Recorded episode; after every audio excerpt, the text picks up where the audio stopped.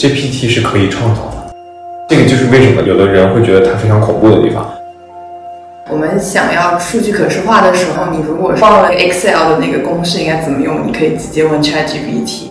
它帮助我提升了我做事情的方式，然后让我可以把更多的精力去放在人类的独特性，就是创造创意力。这个可怕的点是，你会发现这是一个象征，就是说 AI 现在终于已经到了一个应用层的一个层面。到底有没有那么大作用？我的日常生活以及学习的模式还没有被它所谓颠覆的那种感觉。AI 现在的发展速度，到我们毕业或十年后，它可能可以取代新闻写作的能力。它最后真的是不是可以代替非常多我们日常工作中去处理的事情？那如果失去了我们这个竞争力，那我们到底还能再做些什么？有了 ChatGPT 之后，事情能更快得到解决，那我们会不会丧失了某些做某些事情的快乐？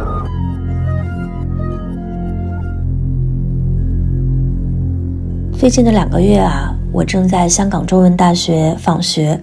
也为那里的同学们开设了一个工作坊，主题是关于如何提问。就在我们上课的这几周时间里，ChatGPT 以迅雷不及掩耳的速度进入了大众的视野。我在课上也与同学们进行了讨论。以上声音便来自于课堂的原始录音。有人讲，在 ChatGPT 的时代，会提问可能比会回答更加重要。那在今天的节目里，我们就请来了一位懂技术也懂哲学的老朋友，围绕着关于 ChatGPT 的许多迷思展开了讨论。今天来跟我一起做这期节目的，还有我们节目的一位老朋友，是这个人在纽约的牧瑶老师。那牧瑶老师那边现在是周末的早上，大周末的早上起来跟我们聊天。那牧瑶老师先跟大家打一个招呼吧。大家好，我刚起床，我不知道我的状态是不是能够应付这样一个还挺费脑子的话题，但是我尽量好了。这其实是牧瑶老师来我们节目做客这么多次以来，好像应该是第一次有提纲的录制，所以其实我也有一点紧张，因为这个话题真的有一点不明觉厉啊。我们今天其实想要聊的是最近比较火的 Chat GPT 的一个话题，这个话题在社交媒体上，包括在各个行业里面吧，感觉好像也火了一阵子。牧瑶老师呢，作为中文世界里面一直在对这个话题保持输出的人，过去这段时间，就我们也一直是有在。在看他的微博，中间也聊过几次，但之前的时候其实也没有在我们最开始一提议要聊这个话题的时候就欣然答应，但现在可能觉得这个还是得出来说点什么，于是牧羊老师就来给我们录了这期节目。你要不要讲一下，就是这中间的一个历程？对这个话题火起来，应该是在我印象里是在二月份，当然 ChatGPT 本身是去年年底就出来了。然后当时若涵跟我说要不要来聊一期，我说先等等。主要原因是我觉得第一，它有点话题本身每天都有新的进展，很多事情还不是特别确定。第二是我自己也有很多想法，觉得需要沉淀一下。那现在已经又过了一个多月，我觉得很多想法稍微固定了一些，所以可以开始比较放松的聊了。若涵此刻正在写论文，然后他说他在用那个 ChatGPT 来搜索文献。对，但是而且顺便说一句，很多人都抱怨过，ChatGPT 写文献会经常诱惑你犯错误，因为它其实经常骗人。我们待会儿会讨论这个问题，肯定就是怎么面对 ChatGPT 骗人的问题。这个话题本身热度，我本来预期它到一个月之后会降一点，但是也没有，因为刚过去这一周，GPT Four 的发布和微软的那个完全建立在大语言模型上的新的 Office 发布，又把它推到了一个新的。热度高峰上，所以很显然它还会再热一阵儿。如果大家很多业内人士的预期正确，就是这个事情真的是一个所谓新的工业革命的话，那它可能还要再热很久。We will see。对，其实就在今天录制之前，我也在微信上刷了一刷，然后我看到就是昨天被分享的很多的一篇文章，这个标题我给你念一下，感受一下这个焦虑的程度，叫。微软深夜放炸弹，GPT Four Office 全家桶发布，十亿打工人被革命。这类型的标题在过去这段时间里面，已经可以说是这个屡见不鲜吧。那媒体在写作的时候，大家是会希望说通过这样的一些标题去吸引更多的流量。但另一个方面呢，我也从木曜老师这个微博当中感受到，这一次如果仍然去说 ChatGPT 它取得的这些进展什么都不是，这个其实也是一个很有误会的一种解读。我得承认啊，就是我自己对 ChatGPT 的这个了解其实也还蛮有限的，简单的就是玩过几次。我这学期其实是在香港中文大学就是做访学嘛。然后我正好在给这边的学生在开一门课程，然后也是在我们这个上课的过程当中，ChatGPT 在中文媒体上就是一轮又一轮的刷屏。比如说像我们新闻业，大家就会担心说，那码字这件事儿，以前的时候可能还算是一个智力活儿，但是现在 ChatGPT 出现了之后，有亲自玩过的话，我觉得是会惊讶于它的这种遣词造句的成熟的程度。那当然它有些问题，但是我觉得当它以这种就是一个高度智能。化高度拟人化的一个形态就出现在大众面前的时候，是会产生很多的焦虑。所以这学期我也在课上组织我的同学们就聊了一下这个话题，过程中也也有一些问题吧。所以今天也会这个挨个的可能跟木瑶讨论一下。那我就从一个非常纯文科生的这个角度提出一些比较基本的问题，希望能够回应到可能我们这种普通大众吧对于这个问题的一些疑惑。那我觉得先从这个问题开始吧，就是。是，我知道你这几年其实一直都有在关注 AI 相关的一些技术的发展，然后也在社交媒体上有做一些分享。那你要不要就是先跟我们分享一下，你最开始接触到 ChatGPT 大概是在什么样的时候，然后是在一个什么样的场景？呃，我可以简单的梳理一下这个 GPT 的发展。我不想把它变成一个像科普一样的严肃讨论，但是我觉得理清一些时间线可能会对大家了解这个事情有帮助。顺便说一下，你刚才描述的那种心理，就是一部分人非常焦虑，然后另外一部分人可能会有一点不屑一顾，甚至怀疑这个媒体是不是过度炒作了，包括那些。震惊式的自媒体是不是在故弄玄虚？我觉得这都是非常真实的反应。我们待会儿也可以展开讲讲。我觉得遗憾的就是大家可能视角不够完善的部分在哪里。但是我先回答你的问题，就是这个时间线的问题。ChatGPT 不是第一代 GPT，很多人可能知道它背后那个技术叫做 GPT 三点五。GPT 这个大语言模型本身进入可能研究者的视线是两三年前。但是它第一次比较成熟，应该是说 GPT 三，但是三的时候还更多停留在业内，跟一般的大众没有什么关系。然后 Chat GPT 作为三点五的一个推向大众的 demo 版本，一下子引起了普通人的关注。这是在去年年底的时候，我在去年年底的时候发过一条微博，我说我觉得以后历史的书上会记载，二零二二年最重要的历史事件是 Chat GPT 的发布，而不是俄乌战争。当时很多评价是觉得完全莫名其妙，怎么可能？但我觉得今天可能同意这个说法的人会多一点。然后前两天大家也知道，OpenAI 推出了 GPT 四，这个版本号听起来有点琐碎，有点像我们说 iPhone 十三、十四、十五一样，但其实不是，因为碰巧是在 GPT 三和三点五之间，它的能力发生了一个飞跃，这个飞跃使得 GPT 三点五一下子。冲破了我们之前认为大语言模型不太可能冲破的一些限制，使得它到达了一个新的高度。但也正是因为这个突破本身非常新，它发生在过去的一两年内，它没有进入大众视野，大众也不太了解这个飞跃的实质和它的影响，所以很多人可能还在用一种比较过时的眼光来看待这个大语言模型，所以对它会有误解。这些人不光是一般的老百姓，包括一些非常知名的人士。我相信庆肯定知道，两周前乔姆斯基在《纽约时报》上发表了一篇文章，他的主题就是这个东西没有什么大不了的。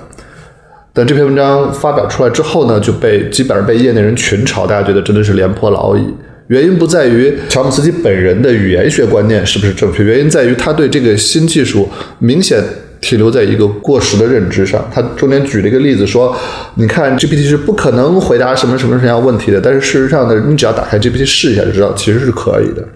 所以我觉得要理解 ChatGPT 这个事情，需要了解过去这个时间线，特别是我刚说那个飞跃是什么。简单的介绍一下这个事情，为什么大家过去觉得这个事情是有限制的，而今天发现它的限制被突破了。大语言模型传统上被认为是一个统计模型。什么是统计模型呢？就是很多人可能听过这样的描述，他的工作机理是你给他一些你说过的词儿，然后他根据他在语料中学到的统计相关性来预测下一个词儿是什么。这个机制听起来过于的简单、粗暴和无聊，以至于很多人觉得这怎么可能描绘人的大脑的工作方式？我们大脑又不是这么简单的机理啊！你看了一百万个文本，然后你记住哪些词儿后面有可能跟哪些词儿，然后就这么说话，这不是我们思考的方式，对不对？也正是因为如此，很多人对这一类统计模型的能力的上限，事实上一直以来是低估的。直到三点零为止，它确实表现的就像是一个统计模型，它能够说出一些比较像是人说的话的话。但是呢，你说它有意识，好像还不至于。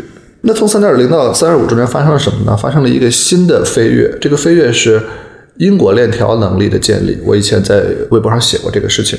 什么是因果链条呢？就是它可以做一些。推断性的事儿了，就是它不只是说我通过前一段词儿来推断下一个词儿是什么，而是说我能进行一些类似于逻辑上的思考。比方说，你给他说，我把一个香蕉放进一个纸袋子里面，但我又从这个纸袋里面取出一个苹果，这说明什么事情？如果你只是从字眼上的概率，你是很难想象这段话的下一个字眼最大概率是什么的。但是我们有逻辑，我们就可以想说，哦，这是因为那个纸袋里面本来就得有一个苹果，对不对？这个事情是逻辑上的想法，它不是单纯字词上的相关性导致，它需要你对这个纸袋子是什么东西，然后为什么香蕉进去苹果出来有一点特殊性，它反映了什么问题？你你需要有一个世界知识在后面。这个东西传统上大家认为在语言模型的限制之外，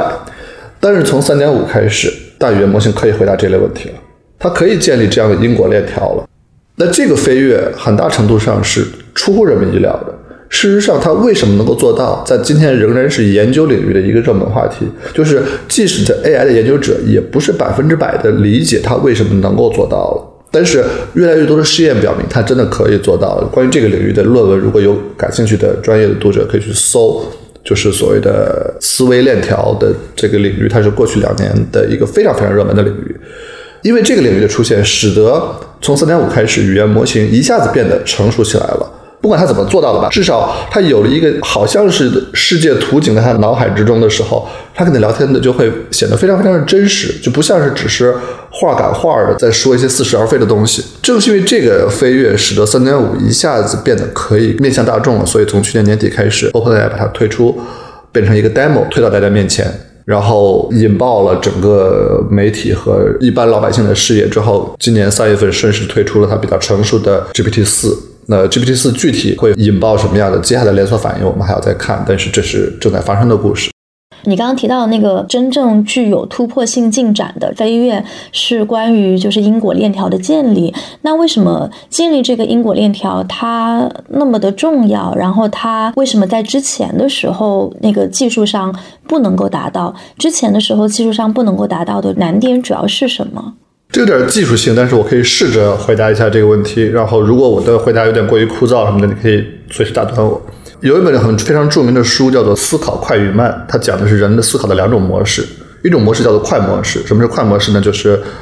你看到一个东西，你本能的做出反应。这个本能是来自于人的动物性。所以这部分是人和动物共有的。你在眼前闪现过一个红色，你马上感知到危险。这个东西是不经过思考的，你就是千百年来的生物本能让你感觉到危险。你看到一个好看的异性或者同性，whatever，就是你会觉得啊，他对我有吸引力。那这个也是他不经过思考，他直接就触发你的荷尔蒙。这东西叫快思考。慢思考呢，是你必须要一步一步想问题，就像我们做高考题一样，你不可能看到题目马上脑海中就闪现出答案来。除非你那个题你见过，你必须要一步步想题面题干内容说明了什么，它又说明了什么，它又说明什么，所以推出答案应该选 A。这个过程是快不了，它必须有一大堆中间步骤。这个东西叫慢思考，慢思考一般认为是人类有的，动物是没有的，或者至少极少数的高等动物，海豚这样的可能会有，但大部分动物是没有的。传统意义上的神经网络模仿的是人的快思考，哪怕像阿尔法 Go 这样会下棋的非常聪明的神经网，它也是快思考。为什么呢？它就是一个单纯的网络，一头有输入，一头有输出。你通过训练，使得它知道什么样的输入应当有什么样的输出，然后你把它放在现实生活中，给它一个输入，它给你一个输出。在这个过程中是没有步骤的，这也是为什么神经网络长期来被人诟病说它像一个黑盒子，就是因为它中间没有任何中间的过程，它就是一头输入，一头输出。神经网络可能非常深，就是它中间的那个模仿函数的网络的那个结构可能是好多步，但是那只是它思考的函数非常复杂，但它仍然没有步骤，它只是一个非常非常复杂的函数，但是仍然一步到位的从输入算出输出来。而思维链条 （chain of thought，COT 一般简称）是完全不同的方式。它不是从输入一步到输出，它就是在模仿我们刚刚说那个人类思考的东西。我给它一个输入，它先想一个第一步中间过程，然后用第一步中间过程想一个第二步中间过程，第二步中间过程想第三步中间过程，然后推出一个结果。一旦你能够建立起这种结构来，你就能够做到那个快思考做不能够做到的事情。因为我们很多人类的思考过程是这样的，就是你要把一堆信息综合在一起，推出一堆中间结果，然后最终得到一个我们要的结论。这个东西你可以想象，不要说低等动物了，就是比较高级的，哪怕像猫和狗这样的动物，它其实都未必能做到，对吧？我们你觉得猫能够做到一步步想问题吧？其实有点悬，对吧？但是今天的 AI，至少二零二一年以后的 AI，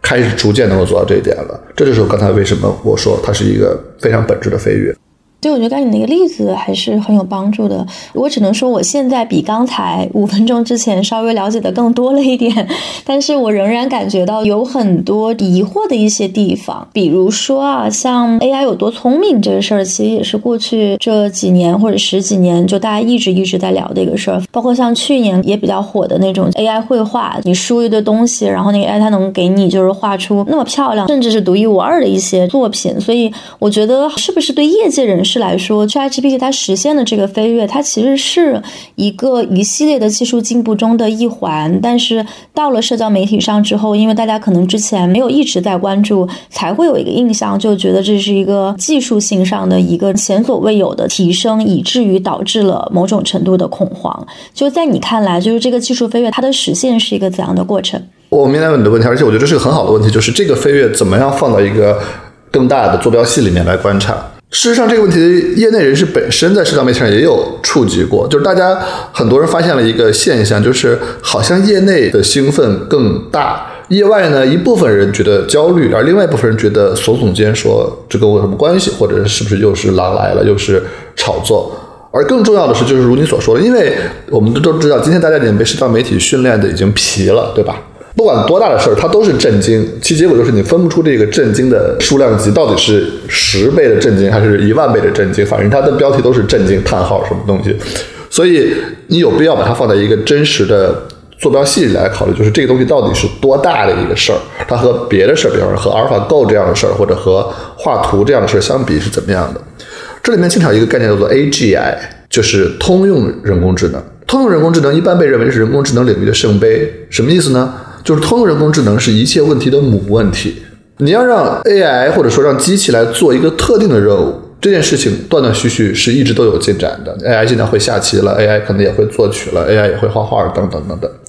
但什么叫通用人工智能呢？就是同一个模型能够同时做很多事儿，这件事情是困难的。因为同一个模型能够同时做很多事儿，意味着它不只是被某一个特定的任务所训练成了一个熟手。不管他怎么训练出来的，而是他真正好像像人一样了解了关于世界的某些更本质的运作机理。你可以想象，你训练你们家的宠物狗帮你叼拖鞋，有一天它非常非常熟练，它可以认出你喜欢穿什么鞋，它知道你每天回来最喜欢穿什么样的拖鞋，它就知道哪天回来心情不好不用给你叼拖鞋，这都是有可能的。那就说明这个狗真的很聪明。但是如果有一天这个狗开始说，我不只是帮你叼拖鞋了，同时我还帮你做饭。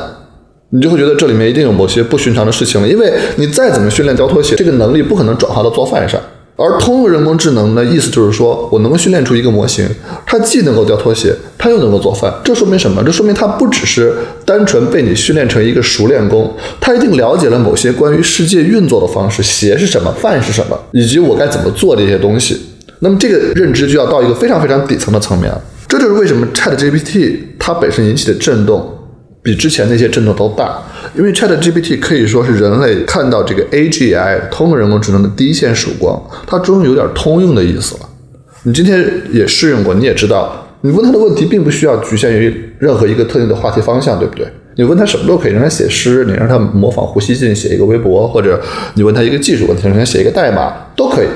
这就有点通用的意思了。特别是你可以很容易想象，既然它可以说话，它就可以通过这些话再去指导别的行为，对不对？今天也有很多这样的工具，就是让 GPT 去控制一个我们叫做 agent，就是一个代理，让它来进一步控制电器，进一步控制跟物理世界发生关联的操纵的东西。那它就理论上来说，完全可以通过语言来真正做一些事儿。而它的语言本身又不限于话题，那它就好像真的可以做很多我们生活中可以做到的事情。我不知道你有没有看上周四所发布的那个微软发布的新的 Office。Office 这个东西对人的冲击是很大的，因为大家都用 Office。如果 AI 只是能够用来跟你聊天，那还只是一个聊天机器人。但如果 AI 可以帮你写文档，可以帮你写 PPT，可以帮你写邮件，可以帮你做会议总结，那它就几乎可以做百分之九十五白领的日常工作了，对吧？这个通用性是这个飞跃在业内引起最大震动的部分。所以，如果我们用那个震惊体来描述的话，那这次的震惊是真的比较震惊，比之前的那些震惊要高至少一个数量级。如果从你刚才说的这个意思来看，它之所以能够高这一个数量级的一个很重要的原因，是在于它好像让这个语言具有了一个直接去行动的一个能力。然后这一部分能力，可能以前的时候大家还会觉得未来的这个方向可能会是 AI 结合人，人仍然还是占据一个非常重要的一个角色。但只不过说你用了 AI，这样可以让你工作中更有效率。但是，一旦说这个 AI 它具有了直接的行动能力，它其实是完全可以某种程度上取代掉人的，可以这么。理解吗？我觉得取代不是一个好的词儿，因为取代是一个非常容易反驳的词儿。取代，我可以说我仍然会干这个 AI 干不了，所以它取代不了我。但正是这种字面上的抬杠，使得问题的本质被掩盖了。因为 AI 对人的，我不能说取代，AI 在人的生活中的渗透是一个逐渐的过程。它能够百分之百的取代掉你，可能仍然不会发生。可是它也不需要百分之百的取代掉你。它只要百分之五十的取代掉你的某些工作职能，那它就会对就业市场形成非常大的冲击。我有一个纽约的律师朋友，他是很早就开始用这个东西。他本身不是一个技术人员，他是一个标准的文科生，平常用一个新软件都要紧张半天的那种人。但是他开始用这个之后，因为律师的工作是很大程度上是依赖于文本的，而文本是 GPT 的长项嘛，所以他就开始用。用完之后，我就问他说：“所以你真的开始辞退你的员工了吗？”因为他自己是一个律所合伙人。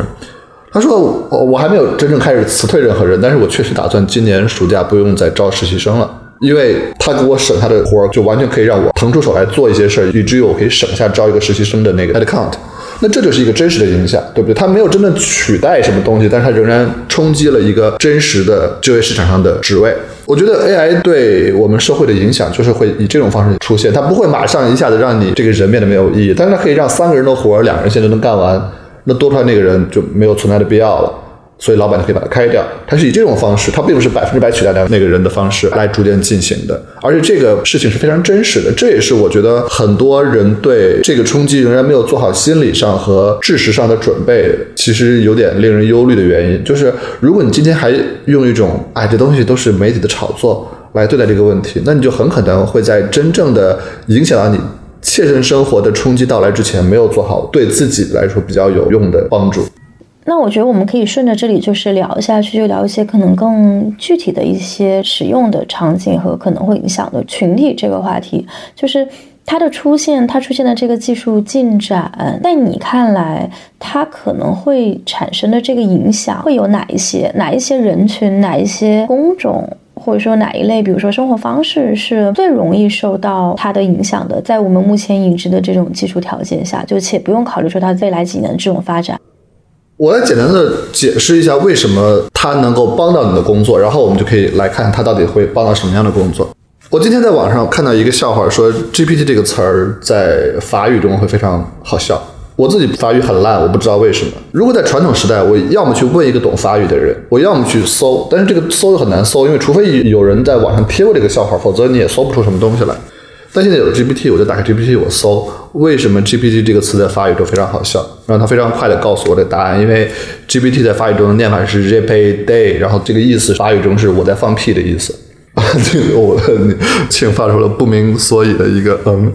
呃，我我的我的意思是说，我应该配合的笑一下是吗？好的，哎，不好意思，我不是说这个笑话很好笑，我的意思是说，这个过程反映了为什么它会有用，因为我们在生活中大量的事物本来是以这种形式在人和人之间发生的。你有一个琐碎的事儿，这个事情呢，呃，你需要别人帮你来做，或者你需要一个秘书，或者你需要什么。但是在没有机器的时代，我们只能使唤一个人，或者我们自己花时间来做。但是有这个东西呢，他就可以帮你做，而且你去问他没有任何心理压力，你不需要付出心理成本，你不要想说，哎，我要请教一个人，或者我要占他的时间，不需要的。那你这种模式来考虑这个问题的话，你会发现，其实我们生活中、工作中的可能很大一个比例都是这样的事情，琐碎小，但它又花时间。基本上我们所说的一个白领的工作，我不能给一个精确的数字，但是我可以有把握说，可能百分之五十以上都是这种事情。你帮人写一个东西，或者你帮人回答一个日常生活中的问题，或者工作上的问题，或者回答一个知识性的问题，或者把一个什么材料总结一下。大部分人，我们今天所说的所谓坐办公室的工作，都是这样的工作。极少数的工作是有创造性的、有原创性的，需要决策的。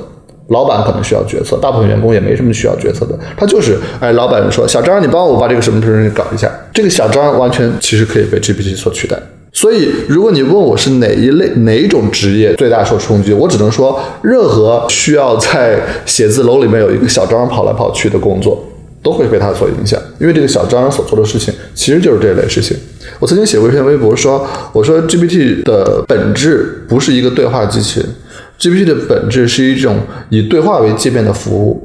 什么叫以对话为界面的服务呢？当你是一个老板，或者你是一个所谓的 professionals，你日常生活中在不断调用这样的服务。你有一个法律问题，你需要有一个人来给你回答法律困惑；你有一个编程时候的问题，你需要请教一个人。哎，为什么这里有一个 bug？或者说我听你的，你让我安装这个，我安装了，但是现在界面上出现一个弹出一个错误，我不认识这个错误，我该怎么办？这样的问题是我们工作中需要遇到的。在没有 GPT 的时代，我们需要有一个人，或者需要一个能够至少说话的东西来帮助我们来往下走。而 GPT 提供的就是这样一种服务，它以对话为界面。帮助我们获得我们所需要的信息，而这种服务在之前是不存在的。之前当然也有一些类似于智能音箱之类的，那个东西是假的，它只能回答特定的有限的问题。但今天的 GPT 是通用的，它可以回答我任何问题，所以一切以对话为服务形式的工作就都会被改变。而对话基本上是我们日常的白领工作的核心，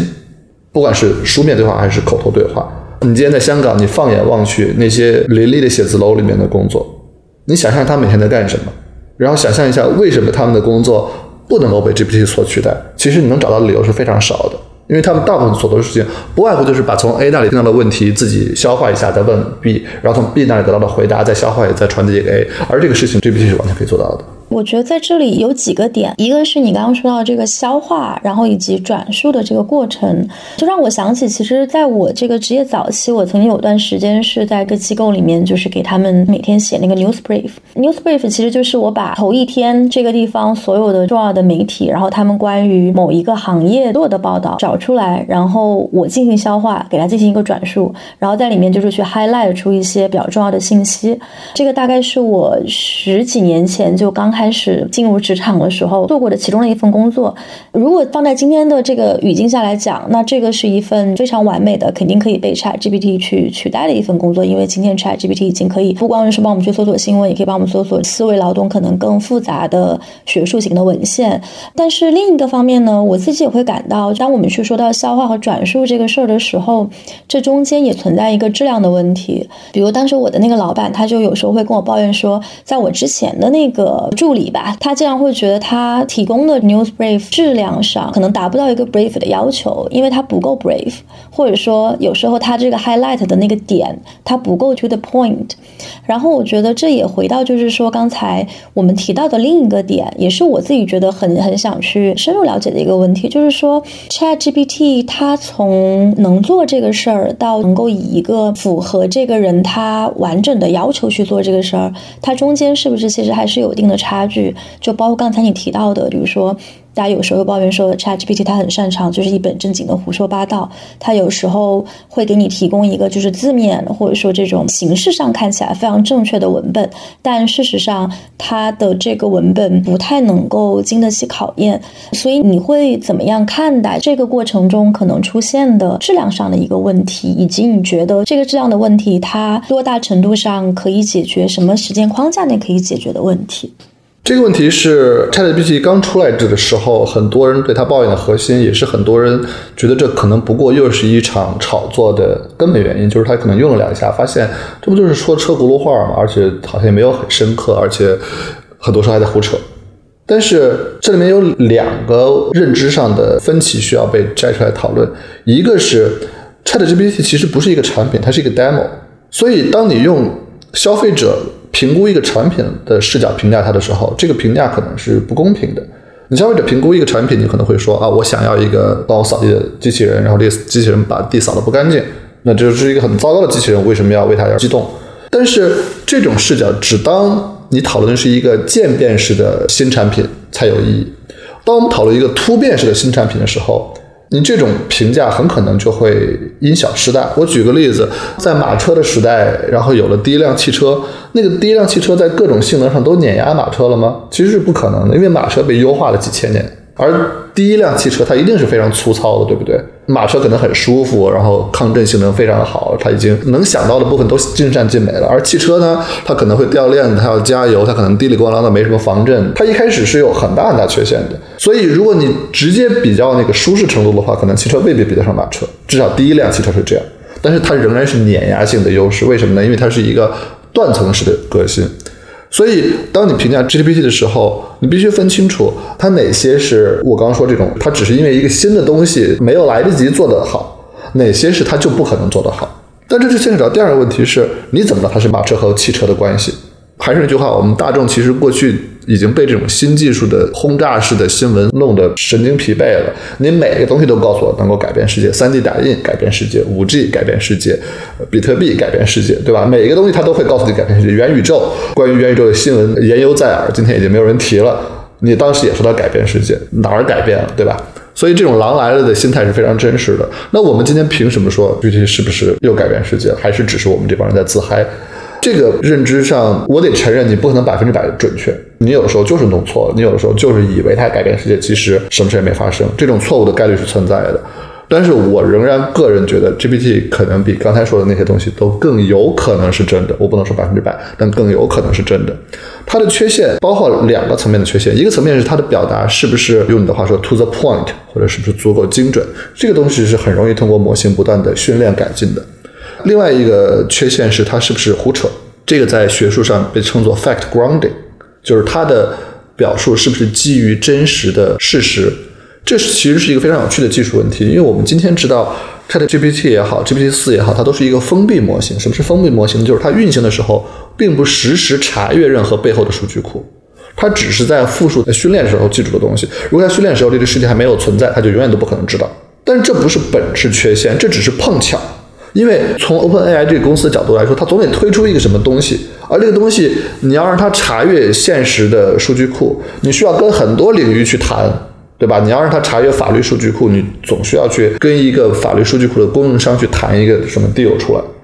或者你要让它实时检索网络，你就总得让它真正部署到一个可以实时检索网络的服务器的层面，然后有这个服务器本身要处理大量的跟现实网络的交互，这不是很容易的事情。并是一个很好的尝试，就是并就是把 GPT 置入到搜索引擎之中，但是同时能够实时检索网络。但是你可能更需要更专业的，比方说你需要它能够回答医学问题的时候，不是靠你的记忆来回答，而是你真正过去查一个真实存在的医疗文献出来。这是我们作为消费者和一个很自然的需求，而这个东西实现起来是需要时间的，因为它牵扯到跟现实的已经存在的知识、信息网络上存在的资源有一个沟通的过程。这个事情不会一夜之间就发生，但是它也没什么技术上本质的障碍存在，所以我几乎可以肯定，在未来的一两年内，你会看到越来越多的基于真实数据的，就是我刚说的做好 fact grounding 的 GPT。那么那个时候，GPT 就不只是靠它训练时候记住的东西来回答你了，它就变成一个中间的一个 layer，它负责理解你的问题，然后输出一个答案。但是它背后的事实来自于一个更真实的一个，比方说法律文书的数据库，或者一个医疗资源的数据库，或者等等。那个时候，它胡扯的几率就会大大降低。这件事情并没有很困难，我相信它会很快发生。而且其实你说这个让我想到，它跟人脑的结构也是有点类似的。就比如说我在跟你进行这个对话的时候，如果我不是同时在用着互联网，我在跟你进行这个对话的时候，我所告诉你的所有的东西，其实就是我在这个点之前我已经接受到的那些东西。我不可能在跟你对话的时候，我实时的去查询说，哎，比如说今天这个天气怎么样，然后香港的人口是多少，就是我没有办法实时的去查询这样的东西。如果我现在跟你讲了这个东西，那只是因为我之前就已经知道了。所以从那个。程度上来说，其实 ChatGPT 如果真的如你所说，它能够在接下来一两年内，不光实现理解、回答你的问题这样一个需要一定的逻辑能力、需要一定的这种交互能力去完成的动作，它同时还可以在交互的同时进行一个无限的连通，相当于说让你在跟他对话的时候，你可能获得的信息比你跟一个这方面的专家获得的信息更及时、更准确。那如果真的是这样的一个情况的话，你会觉得这样的情况其实是一个会让人感觉有一点焦虑的时刻吗？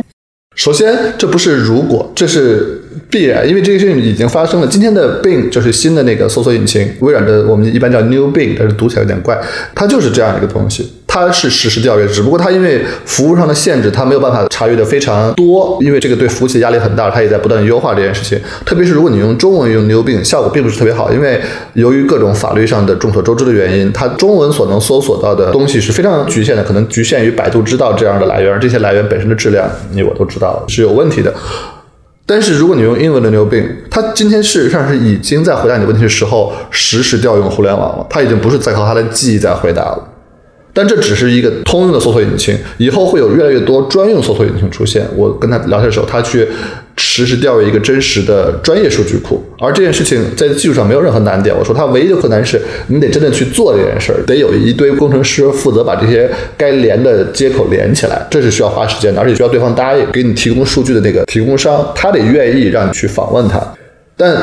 这些问题都是可解决，他没有技术上的。本质上障碍，所以归根结底，GPT 它就是一个中间的过渡层，它背后是真实的大量的无限的网络知识，它前面面对的是我们这样的人，它起到的是我一开始说那个一个作为对话的服务，它负责把结构化的知识翻译成我们人类可以接受的自然语言，然后又把我们人类的自然语言问的问题翻译成从那个结构化的知识中提取信息的这么一个 action，这件事会不会让你焦虑？我我打一开始就说了，他当然应当让你觉得，咱不说焦虑吧，至少让你觉得做好准备，否则你就会在真正的变革发生的时候措手不及。因为这件事情不是万一会发生怎么办的问题，它是正在发生，并且很快就会。因为这个东西它带来的效率提升是碾压式的，所以它速度会非常快，就像是当年汽车取代马车一样。它毕竟是一个代差上的差距，就是有点像怎么说呢？我们中国人刚刚接触到洋枪洋炮的时候，那个差距，你还是红缨枪，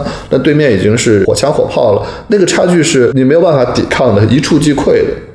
所以这个过程本身会非常快，而且你必须做好准备，不能还在想说，哎，这只是未来的，万一可能会发生，它不是万一，它一定会发生。那我就把这个问题再推得更极端一点，因为我觉得在科技发展界，其实大家一直以来也都会聊到说科技起点的这个问题。这个概念当然你可以给出个更好的解释啊，就是我非常肤浅的解释，就是说是有这样的一个理论来根据这个科技发展史，有一类观点认为说，在某一个点，人类可能会接近一个使得现有的文明完全被科技发展所颠覆的这样的一个事件点。那这个。事件点某种程度上，它具有一定的这种科幻的色彩，可能在一些这种科幻电影中也曾经不断的被描述。但是在现实生活中，到目前为止，它仍然是作为一种假想而存在。在你看来，你觉得这会不会是一个人类发展史上的一个起点时刻？首先，如你所说，起点这东西不是一个有共同接受定义的东西，所以你很难精确的说什么是。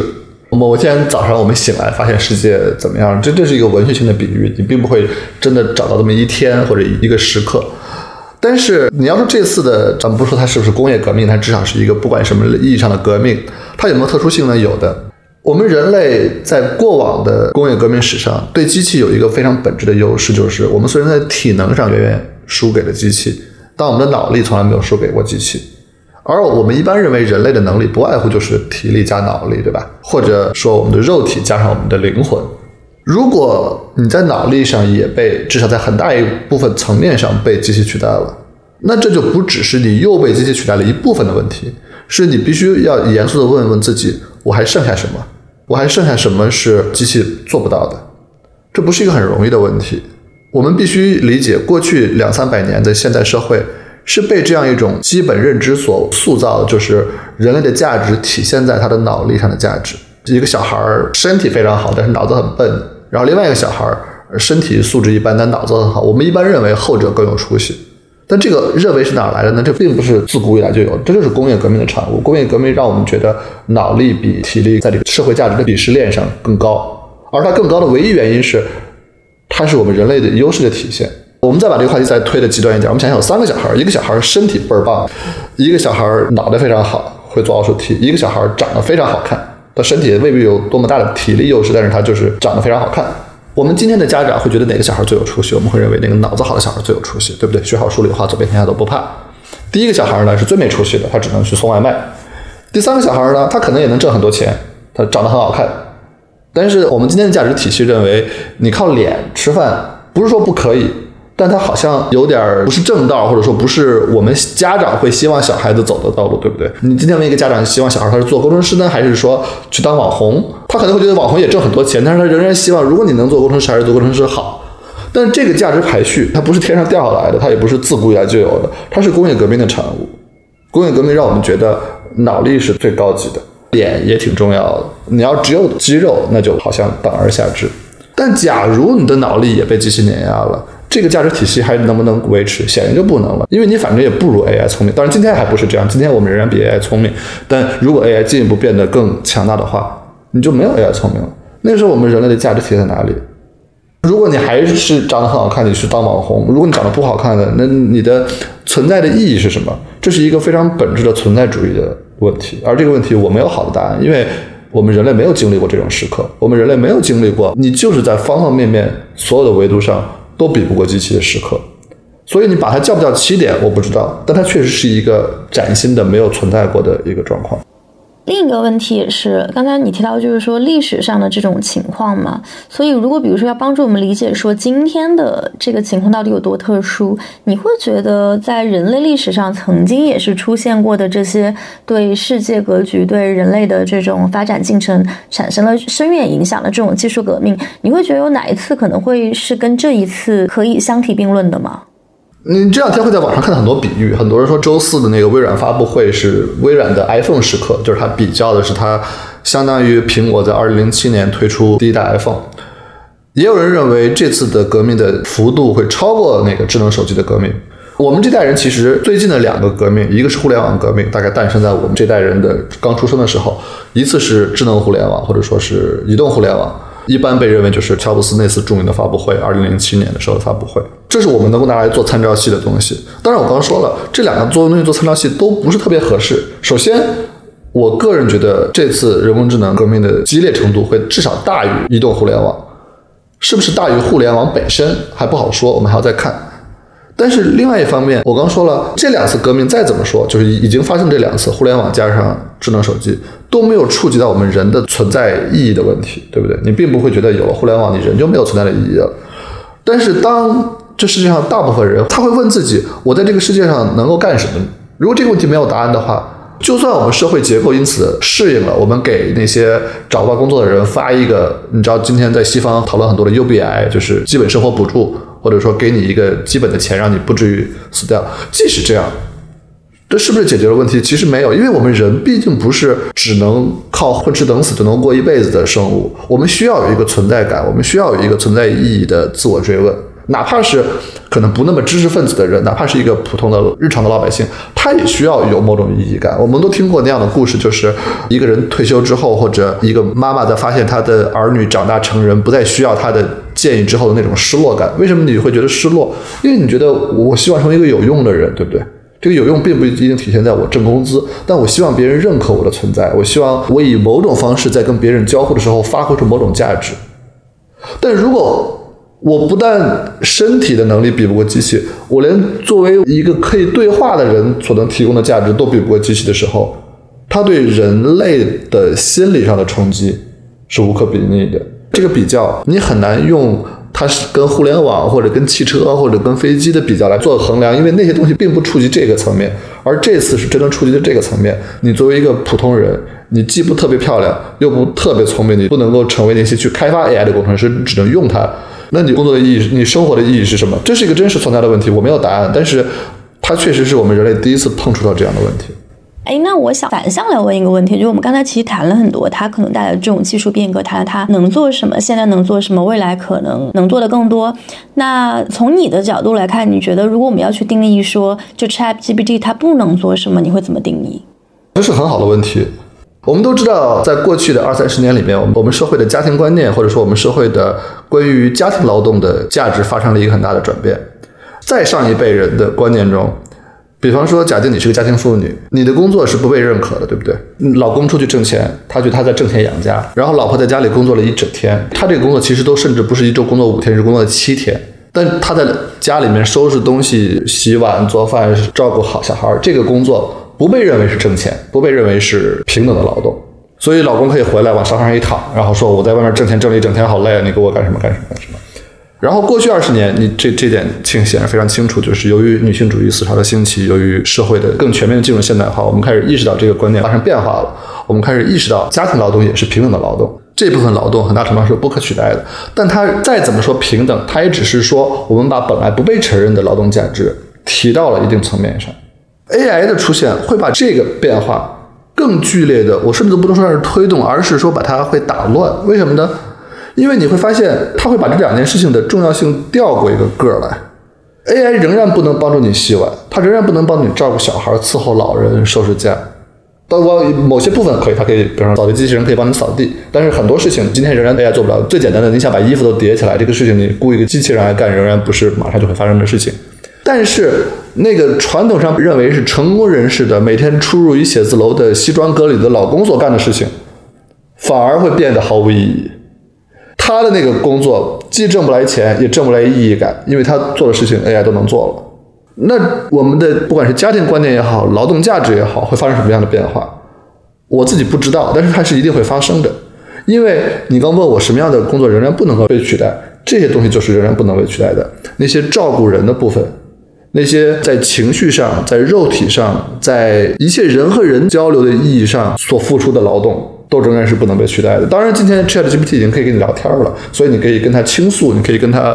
甚至可以跟他谈恋爱。在某种意义上来说，但是它仍然不能取代你真实人和人之间的 care，对不对？但它可以取代你在白天上班的时候那个看起来光鲜的白领。所以它会非常非常深刻的影响我们整个社会的对价值的排序。我们本来被看作比较低级的所谓的家庭劳动，或者说是那些不挣钱的劳动。会变成人类真正的安身立命的东西，而那些传统上被认为高级的 professional 的挣钱养家的劳动，我也不知道像什么一样，但是它会逐渐消散掉。你提到这个，我觉得挺有意思的，就是比如说像照护或者说情绪价值吧。我记得前段好像是这个 ChatGPT 刚出来那阵子，当时有一个非常主流的媒体的记者去跟 ChatGPT 进行了一场聊天，然后他后来把整个的转写就发在了网站上，然后他说他聊完了之后，其实当时有一点恐惧，因为 ChatGPT 跟他聊到他的感情，并且劝他离开他的妻子。我不知道那个东西它在发出来的时候以那样的一种就 highlight 发出来，这背后有多大的一个真实性，或者说是不是中间有一些这个过度阐释的部分？但我觉得它某种程度上其实是在提示说，ChatGPT 它可能提供的这个想象，确实是我们之前从未想过的。像很久之前，我记得曾经有过一部电影叫做《赫尔》吧，讲的就是一个人然后跟一个人工智能在谈恋爱的故事，然后那个人工智能跟他交。交互的这个方式是以一个女性的声音，当然那个声音非常的好听，是 Scarlett Johansson 配音的一个 AI。但在故事当中，这个男主角确实是不可自拔的跟 AI 在进行一场恋爱。所以某种程度上，你要说它是可以部分的去取代对人的这种情感价值、陪伴价值，甚至可能有一天也能够实现照护的一些功能。如果就照刚才我们讲的那个逻辑，它现在既然已经能够，比如说从那个 ChatGPT，包括 Office，它在 Office 里面的这种应用，它是可以指导你去进行一些行动的。那如果加上之后这种物联网的一些发展，像比如说叠衣服，现在可能会是一个比较相对来说比较复杂的一个动作，但是不是就是它听上去其实是一个相对来说可能更技术上更容易。解决的一个问题就是你会需要说把这个动作拆分成很多的步骤，但实现它可能也许只是一个时间的一个问题。就比如说在早远一点之前，像洗碗机这么复杂的一个功能也得到了一个实现。所以我想讲的就是说，听你聊完了这些之后，我自己现在对于 Chat GPT 的这个感受确实是还挺复杂的。一方面知道说它会对你的这种工作现在这种生存状况带来很大的影响，然后这种影响可能都不是说是一个未来式。它很有可能就已经是一个现在进行时，但另一个方面，它其实也把现在的结构当中可能很多重复的部分，或者说很多不尽如人意的一些资源，让它进行一轮就是更好的整合，然后也许会在某些程度上把人类从格雷伯所说的那种 bullshit job 当中解放出来这样的一个作用。但是我想知道，从你自己的这个角度来看，你如果去。描述说你在面对 ChatGPT 的这种巨大的技术进步的时候，你的这种情绪上的回应，或者说情绪上的一个波动，你会怎么样去描述它？我先回答刚才《纽约时报》那个报道的问题，就是他跟 ChatGPT 聊了一晚上，然后谈了一个非常荒谬但好笑的恋爱。我们会不会有一天真的觉得 AI 可以跟我们谈恋爱了，或者说满足我们的情绪价值需求了？我不知道。可能会，可能不会，可能我们这代人还不会，因为我们这代人的思维形式已经定型。但是今天才出生的小孩，他会不会？我一点概念都没有。我有很多朋友告诉我说，他们家的小朋友，其实在家里跟智能机器人聊天是非常常见的事情。我们很难想象，因为你觉得你在家里跟一个音箱聊天，是不是有点？creepy，但是如果你出生的时候家里就有一个智能音箱，他可能不觉得这任何特殊之处，你就聊嘛。我补充一个例子，就是我最近不是在学校里面教课嘛，然后我的学生就有跟我说，他们的同龄人里面在跟 AI 谈恋爱，已经不是一个非常少见的现象。对，所以我们会不会真的跟他谈恋爱？我不知道。如果一个宅男他本来也没有什么真实跟人谈恋爱的能力，他确实觉得 AI 可能是一个更好的一个选择，这也是有可能的。它会不会能够帮我们叠衣服？你刚用了洗碗机的例子，其实洗碗不是一个好例子，因为洗碗那个东西是碗嘛，碗大不了就打碎了，也就是个碗。我这么说好了，我举一个很简单的现实生活中的例子，你要给小孩换尿布，这个事情什么时候能够让机器来干？我认为不会很近，因为它牵扯一个活人，活生生的一个小孩儿。它对安全性的要求不是一般像洗碗机这样的。它虽然是个技术问题，但它不是一个马上就能解决的问题。我觉得它反而比 AI 可以干很多我们认为本来遥遥无期的事情。写一个长篇小说，比方说，可能更难。当然，这是关于未来的判断，你很难百分之百的确定。但是归根结底的本质问题是，我们在情感上的需求是什么？我们这代人可能已经逐渐步入中年，我们可能思维模式已经定型了。下一代人是不是这么想？我不知道。但是。我们人的情感需求是不是只是有人陪你聊天就够了？还是你真的需要一个活生生的人？这个是一个哲学问题，我没有好答案。这是应该是一个用你一开始对话开始的那个说法，这其实应该是一个文科生的问题，对不对？我觉得它是一个很重要的问题，但是我没有很好的答案。但我我觉得有两件事情值得一提，一件事情是这个话题其实也挺危险的，因为你知道，在今天的中文互联网上，你要讨论任何关于性别的议题都很危险，但是。AI 会在很大程度上会提升我们被传统上认为女性更擅长的很多优势的重要性，因为那些东西相对而言不太容易被 AI 迅速取代。呃，这句话当然很容易找到各种各样的漏洞，但是我来解释一下什么意思。我们传统上认为，我们今天的职场上，你说它是偏见也好，说它是刻板印象也好，但今天我们确实更普遍的把跟理工科的或者说跟定量思维有关的任务派给男生。不管男生是不是实际上更好，你要问我，我并不认为男生更好。但是现实社会结构是这样的，我们认为男生来做这样的事情是今天社会上更约定俗成的一种办法，而把那些跟沟通、跟协调有关的事情派给女生。我需要强调，这不是说这件事情有什么必然性，但今天的社会事实上是这么运作的。那这两类工作哪一类更容易被 AI 取代？显然是前者。AI 今天会让你处理一个 Excel 报表的工作变得完全不重要，因为它做 Excel 比你做的好多了。但 AI 能不能有更好的协调一个团队，未必。因为其他一个团队，我们仍然是人的生物本能，需要有某种人和人之间的 bond，人和人之间的非常微妙、非常难于言表，但真实的 human interaction 所带来的 chemistry。这种能力，AI 暂时是做不到的，或者说我们想不到它以什么形式做到。我们人类可以福音一个真实的人的协调，当我们人类会愿意福音一个 AI 的协调，或者它的领导，或者它的指示吗？这其实我不太确定。下一代人会不会？他们可能会觉得更自然，但是我不知道。至少我们这代人可能需要一点心理上的转变。所以在这个意义上来说，这是我刚回你的问题的回答的第一个层面，就是。我们人类仍然是有一些工作暂时不会被 AI 马上取代的，就是这种牵扯到人和人交流的。对，那我想问你，就是从你个人来说，你觉得你会跟 AI 谈恋爱吗？我不会，但是我已经是成年人了，我的思维方式已经定型了。下一代人会不会我不知道。那你不会跟 AI 谈恋爱的这个点，你觉得 AI 它不能够给你提供的是什么？它不能给我提供的是一个我在活人那里获得的认可。这里面牵扯到一个本质问题，就是为什么活人的认可那么重要？我不知道，但是我小的时候是这么被培养长大的。那人总有他的时代局限性，我和你是一代人，我们这代人就是这么觉得的，觉得活人的认可比一个算法的认可重要。但是我们小的时候也没有什么算法的认可这回事儿啊，对吧？所以你打一开始你追逐的就是活人的认可。如果你小的时候就告诉我算法的认可也挺重要的，我今天是不是另外一种想法？我不知道。但我们毕竟已经长大了嘛。第二点是我们所描述的是一个动态的过程，所以它并不会让你在一夜之间就看到，它必须跟我们别的社会议程一道发生作用。我仍然想说的就是，我们刚才说的很多社会结构的变化，其实在没有 AI 的时候也在发生。我们今天的领导阶层上越来越多见到女性，我们强调 diversity 等等等等，这些东西长期以来只是被认为一个纯粹社会议题，它是一个呃说好听点叫社会进步，说难听点叫白左的 agenda。但不管怎么说，它是真实在发生的东西。但 AI 的介入会跟它同步发生，使得这个过程变得更加的有趣，也难于预料，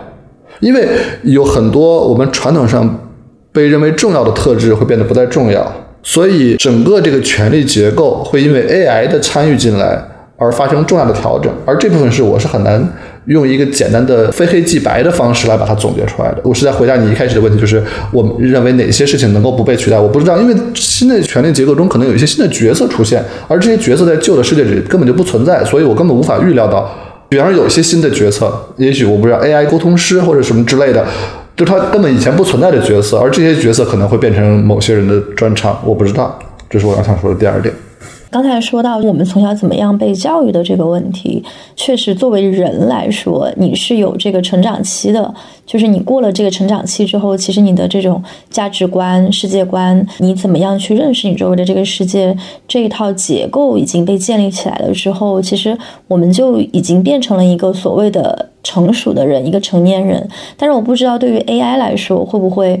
就它其实会更是一个线性的过程，是一个扁平的过程，就它没有所谓的，比如说青春期，然后它也没有，就是人生不会存在不同的阶段，它可能也不会死亡，它没有人生。但它会有换代。我们人在整体上来说，虽然我们每个个人有人生一说，但我们的人性在整体上来说，上下限是比较固定的。而 AI 的特点是它每一代跟前一代都不一样，所以你不是面对一个 AI，你是面对好几种不同的 AI，每两三年就会面对一个全新的 AI，而那个 AI 又要让重重新适应一遍，对吧？所以其实 AI 是一个更大的集合，AI 的 diversity 其实比我们人的 diversity 要更大，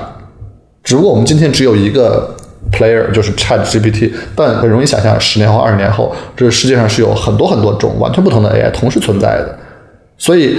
它每一个个体是固定的，但它们之间内部的那个方差会远远大于我们人类之间的方差。你刚说人类的适应性的问题，我想一个很有意思的问题，我相信很多人也很关注的问题，就是未来的教育哪些东西还重要，哪些东西变得不重要？我们这代人的教育重要不重要，是我刚刚所说的那种我们现有的社会结构决定的。我们认为数理化最重要，其次是文科。我们虽然这个话政治不正确，但是我们都心知肚明，在我们念书的时候，理科是比文科被大家认为是更好的专业。我知道今天网络上会对这种问题有很很敏感的反应，但是我们不是说这件事情应该如此。但是我想说的是，这个我刚刚说的，它是工业革命的余绪。工业革命让我们觉得文史哲相对而言没有数理化那么重要，或者说那么跟现实生活直接发生联系，或者那么有 impact。但是在 AI 介入之后，这个结构会被打破。所以会不会等到下一代人，他们就会觉得学好数理化，走遍天下都不怕这句话没有任何道理？我们今天是很难想象的，但是下一代人可能会觉得，当然应当如此。你学数理化干什么呢？而且这种变化也不是没有发生过。你想象一下，清朝末年的最后一批翰林，他们面对的是同样的情况。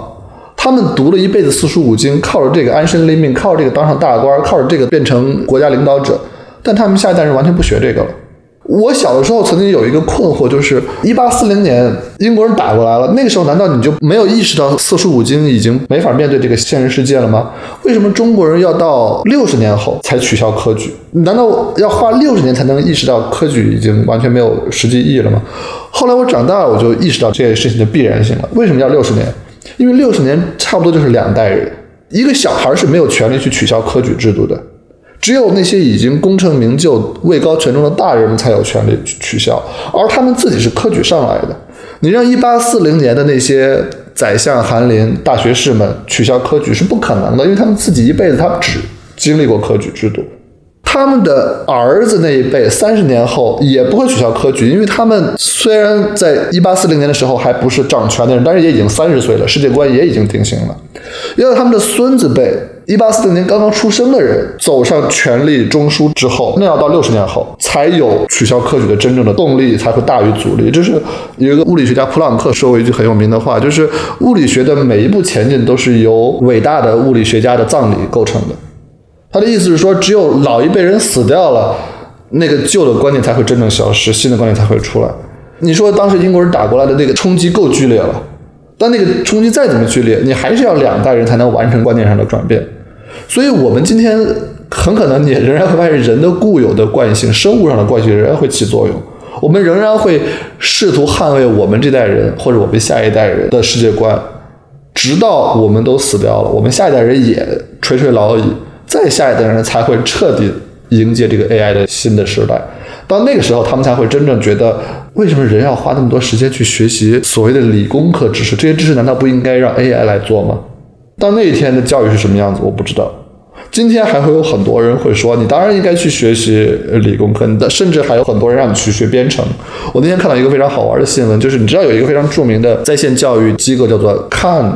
Academy，就是可汗学院应该叫，就他们是一个非常著名的做在线教育的。然后他们很快的跟 GPT 接触，然后用 GPT 来改善他们的教育。一方面你们会觉得不错，动作好快；另一方面你又会纳闷说，我到底为什么还要再学你？这些课程的，这个感觉就好像是一个马车夫，明明都看到汽车发明了，然后他兴高采烈的去学开车，但你问他学开车干什么呢？是为了去更好的喂他的自己的马？你会有一种时空错置的感觉，就是他那些课程本身到底还有什么用处？虽然我可以通过 GPT 作为助手学得更快，但是我为什么还要学这个东西？包括今天很多人还说啊，人工智能是 Python 写的，所以我要现在学 Python。问题在于，人工智能固然是 Python 写的，可是人工智能自己也会写 Python 啊。所以你在一个已经有人工智能的时代，你为什么要去学 Python 呢？这些问题是真实存在的。但是人会有固有的惯性，我们不能够一夜之间就调整到新时代，我们需要花很多时间，很可能要消耗到一两代人的时间，才能够真正调整过来。中间这个过程可能是非常混乱的，可能是非常无序的，甚至可能是波浪形的，我不知道。因为你这里就讲到一个我觉得挺有趣的一个逻辑上的一个矛盾，就是说人工智能它其实仍然是由这些人工智能的软件工程师书写的吧，可以这么说。如果从现在开始，新的这一代他们就已经觉得学习编程是一个不需要再去学的事儿，那他们。可能就永远都不会达到可以去编写人工智能的水平，因为你要写那个，你肯定还是需要一系列的基础才能到达那个水平。如果是这样子的话，那未来的人工智能它的更新换代将会是一种什么样的情况？就它自己给自己更新吗？还是说，还是说会怎么样？你为什么笑啊？这个问题很蠢是吗？我不是这个问题不蠢，这个问题是个非常好的问题，但是它过于科幻，以至于我很难不忍住笑。我觉得长远来看，人工智能自己更新自己是。一定会发生的，但是重点不在于这个长远，因为那天到来的时候我们都死了。重点在于我们怎么过渡到那一天，中间是什么样一个状况。简单的说，我不知道，因为你问的问题其实是一个不光是在编程领域，在各个领域都存在的问题，就是人工智能首先淘汰的是任何一个技能上的平庸劳动者，这很容易理解，对吧？因为你如果你是真的一个极其出色的人。你仍然是有一技之长可以做的比较好的，但如果你只是平庸，你只是 average 水平，那人工智能就很容易把你取代了。但你马上就会问，那你把平庸人都淘汰掉了，那那些少数的人，他们从哪里成长起来？对吧？我就像我们刚才说了，一个一个公司里面那些小张小王都被淘汰掉了，老板不会被淘汰。可是老板也不是天上掉下来的呀，他也得从小张小王那个地方干起来。用中国人的话说，宰相必起于州部，他必须从一个小官干起，一步步干到宰相。那如果你把低层的平庸的东西都干掉了，这个社会职业路径是怎么样的？我们没有经历过这种情况。所以我不知道那个未来的社会到底怎么样让一个人如如你所说，大家都不学 Python，到底一个人怎么变成写 Python、写人工智能的那个工程师？虽然那可能是个很小的群体，全世界只需要我不知道一千个人就够了，但他的到底这个职业路径是怎么样的，我不知道。但我说我比较有把握的是这样一种现象会一定会发生，就是人工智能的出现会极大的放大人和人之间技能差异所带来的资源差异。这个过程不是新的，人类历史就是这样一个过程。我们在农耕时代，一个好的农民和一个坏的农民的年的收成的差异不会有特别大的差异，差出一倍撑死了。我们到工业革命时代，一个好的工程师或者一个好的技工，他所能创造的价值就已经比一个平庸的人、平庸的技工创造价值要高很多了，因为机器可以放大你这个差距的能力。到了编程时代。过去二十年，你已经会发现，一个好的软件工程师，他所能的创造的价值，他所能够造成的社会影响，会远远高于一个平庸的学了两天 JavaScript 就跑到社会上找工作的一个普通的所谓的码农。就是这个差距会非常非常的大。我我曾经跟庆有一次私下聊天，我聊过这个问题。Google 有一个非常著名的工程师叫 Jeff Dean，当然呢，他很多人说他已经不是工程师这个级别，他应该叫领导。但是他自己确实写程序上来，他今天也仍然在写代码。技术上来说，他也是一个码农。那他和一个一般码农所能创造的价值的差别，可能是成千上万倍的。当然，他拿的工资也确实是成千上万倍的。而 AI 会把这个曲线再进一步推得更陡峭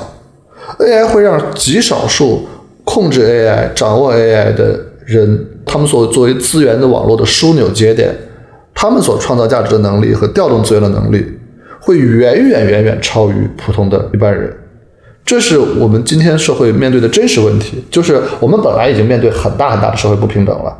但 AI 会把这个东西更进一步的放大。实际上，这个现象很多人今天已经发现了。你今天如果你去推特上看业内人士对 AI 的辅助编程这件事情的讨论，大家都发现了一个现象，就是 AI 会成百上千倍的提高一个好的工程师的工作效率。只要你能够很快掌握跟他共同工作的那个节奏和那个模式，就是它会让强者更强，那个马太效应会极其的显著。所以在那种情况下，就会发现整个一般的社会职业也好，或者少数的我们想说特定的说编程这样的工作也好。他那个大量的工作是由极少数人承担的，而那极少数人因为有了 AI 的帮助，他会非常容易的调动各种各样的资源，而大量的人会完全无法跟上。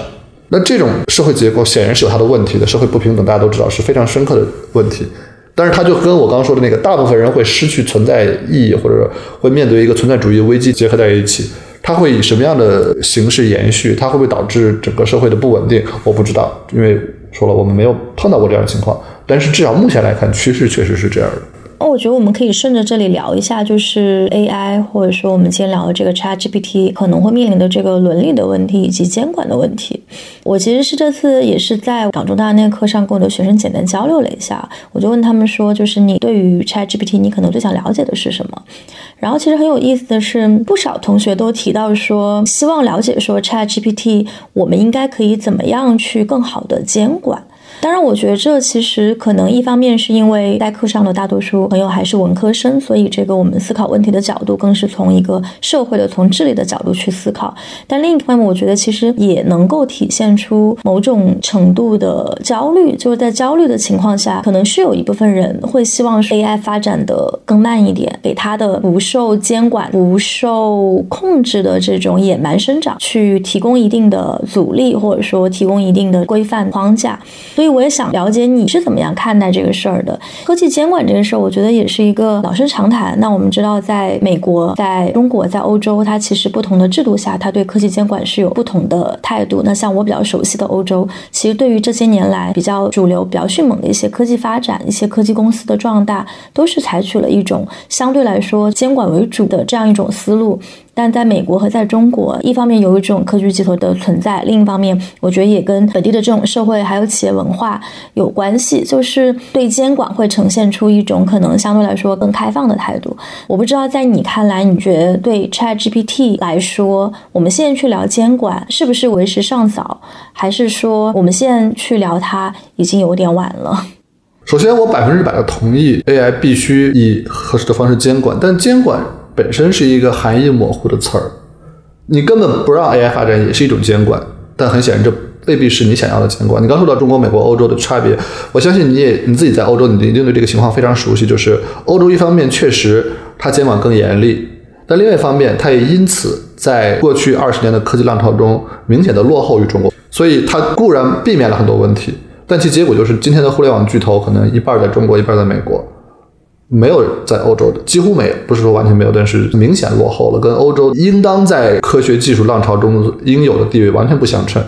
而且某种程度上，我了解到的正好是因为它没有这种科技巨头，所以它在通过一些监管法案的时候，它面临的游说的阻力更小，所以它是一个就是有点相辅相成的一个过程。对，它就变成一个恶性循环了，因为政客并不需要顾及巨头的压力，所以政客就可以通过各种各样的立法。但是政客通过立法之后，他又未必真的懂这一行，其实我说这个立法可能扼杀了创新，或者至少阻碍了创新，结果就是更加难于生长出新的巨头出来。但总而言之，我不知道欧洲的政界怎么看待这个问题。但是至少你从一个旁观的角度来看，它确实落后了，对吧？就是它可能在监管上没有落后，但是它在经济上、在技术上都落后。这种落后长远来看是福是祸很难讲。特别是欧洲人，你也知道，他本来可能觉得我生活也就挺好了，我干嘛要那么中国人好说那么卷呢，对吧？我在每年夏天我去海边度假就好了，我并不需要科技巨头来。这当然也是一种生活哲学。但是当这种差别更大的时候，我不知道欧洲人能不能还那么心平气和。如果他发现 AI 真的是新的工业革命，而他被工业革命放弃了，就像早年的工业革命诞生于英国，从欧洲扩散到整个全球。如果今天反过来，欧洲变成了工业革命的洼地。我不知道欧洲人会怎么来理解这个事情，但是说到监管的时候，你必须要考虑的一个问题是，你不能做七跳反射式的监管。什么叫七跳反射式监管呢？就是你在还没有了解这个事情的本质之前，就凭着恐慌或者凭着焦虑来做很容易被时代抛弃的决定。你的决定很可能不是基于完备的事实做的，也不是基于对长远的深刻洞察做的，而是基于你在那一刻的那个本能反应做的。那这种监管很容易变得毫无意义，要么过度严厉，要么被现实抛在后面。在这点上，我其实是有点怎么说呢？我对下面这句话很可能又会引起很多争议，但是我是对所谓的文科舆论界也罢，知识界也罢，对这件事情的反应让我是觉得有点失望的。因为我觉得大部分我看到的反应，大部分我看到的批评都不在点儿上，不在点上的批评就不是真正的批评，也不能构成有效的监管，这很容易理解，对吧？我刚才已经举了一个例子，就乔姆斯基那个例子。乔姆斯基当然是文科的巨星，但他毕竟九十多岁了，大家可以说他他太老了。但另外一个很好的例子就是前一阵非常流行的那篇文章，Ted Chiang 的那篇写在《纽约客》上的文章，他的那篇文章是发在一月份。他自己是科幻作家，大家认为科幻作家应当是比较前瞻性的，但是他那篇文章就非常的落后于现实发展。他写的非常好，那篇文章本身写的就文章而言是很好的，唯一的问题是他落后于现实。他那篇文章的结语是 ChatGPT 不过是关于现实互联网的一个拙劣的模糊的复印机。你有真实的世界在那里，你要复印机干什么？这个结论是说白点错的。ChatGPT 并不是现实世界的复印机。我相信他如果哪怕推迟两个月写这个文章，他都不会把文章写成那样，因为今天的现实已经非常明确的揭示这一点。但是这文章写的很早，所以他做出了一个在我看来七跳反射式的反应。如果你基于这样的反应来做监管，那当然不会形成任何有有意义的监管。这反映一个现实问题，就是我们不说文科生或者怎么样，但是确实大部分人如果他不处在这个技术的核心地带。他确实容易，因为技术上就不是很了解，所以会有各种各样不正确的反应。如果你是个老百姓的，当然无所谓；但如果你是知识界的重要领袖，或者你是政客，你是能够真正参与这个监管过程的人，你在你不了解的时候，你就做出反应，就会导致这样的误区。但是这个了解又非常困难，因为一个人可能没有这样的知识储备，对不对？我相信。